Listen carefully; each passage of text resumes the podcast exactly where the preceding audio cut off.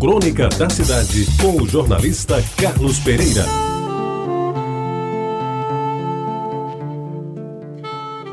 Amigos ouvintes da Rádio Tabajara, quando seu pai governou a Paraíba, Zé Américo Filho veio morar em João Pessoa e na bagagem trouxe não só o uniforme do Botafogo de futebol e regatas do Rio de Janeiro, que o João Saldanha lhe dera de presente, como o desejo de fazer brilhar o nosso Botafogo daqui da terra. Zé Américo Filho fez-se presidente do Botafogo daqui.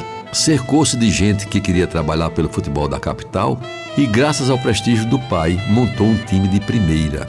Como não podia pagar bons salários, aproveitou-se dos méritos de alguns jogadores e os fez funcionários públicos federais, com a obrigação de dar expediente e de jogar pelo time da Estrela Solitária. Disseram naquela época a Zé Américo Filho que o esporte de Recife tinha um jogador que cabia como uma luva nos seus planos.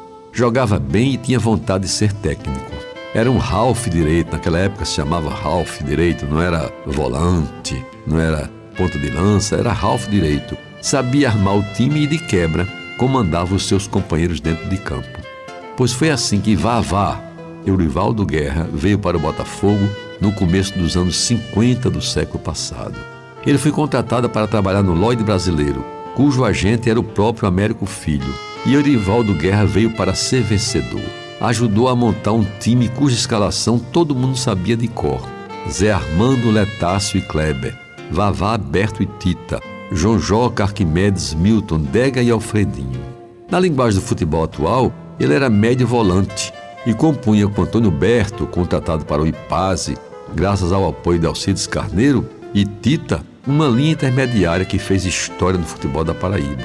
Pois bem, meus amigos, durante muitos anos, Vavá jogou pelo Botafogo. Quando pendurou as chuteiras, ainda permaneceu como técnico do time ao longo de um bom tempo, mesmo depois que Zé Américo Filho deixou a presidência do clube. Eu me lembro bem de uma vez que acompanhei como repórter o Belo, denominação afetiva do nosso Botafogo, numa excursão a Maceió onde o Alvinegro jogaria no sábado à noite e no domingo à tarde, contra os temidos CSA e CRB. Depois de uma vitória no sábado, o time quase não entrou em campo no domingo, em virtude de uma diarreia que deu em todo mundo, inclusive nos diretores e em mim. Foi o resultado desastroso de um sururu com coco servido no jantar, Dizem até que foi vingança do cozinheiro do hotel pela derrota que o Botafogo tinha imposto ao seu time preferido. Pois bem, meus amigos, naquela noite, somente Vavá não adoeceu. Escolado com experiências anteriores, ele alertou a todos que sururu não era comida indicada para a noite. Assim, ele se livrou da intensa fila que se formou nos banheiros do modesto hotel lagoano, que naquela época não tinha privada nos quartos.